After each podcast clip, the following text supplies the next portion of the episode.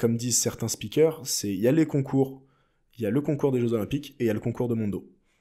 Parce que lui, en fait, il s'échauffe au bar où les gars, ils échouent. Pour vous dire, non mais c'est fou. Le gars, il entre dans le concours à 5m80, alors que les 10 autres concurrents, ils échouent à 5m70, 75, 80. Alors que le gars, il commence. Enfin, faut.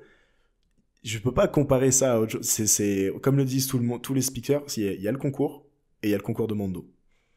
C'est fou.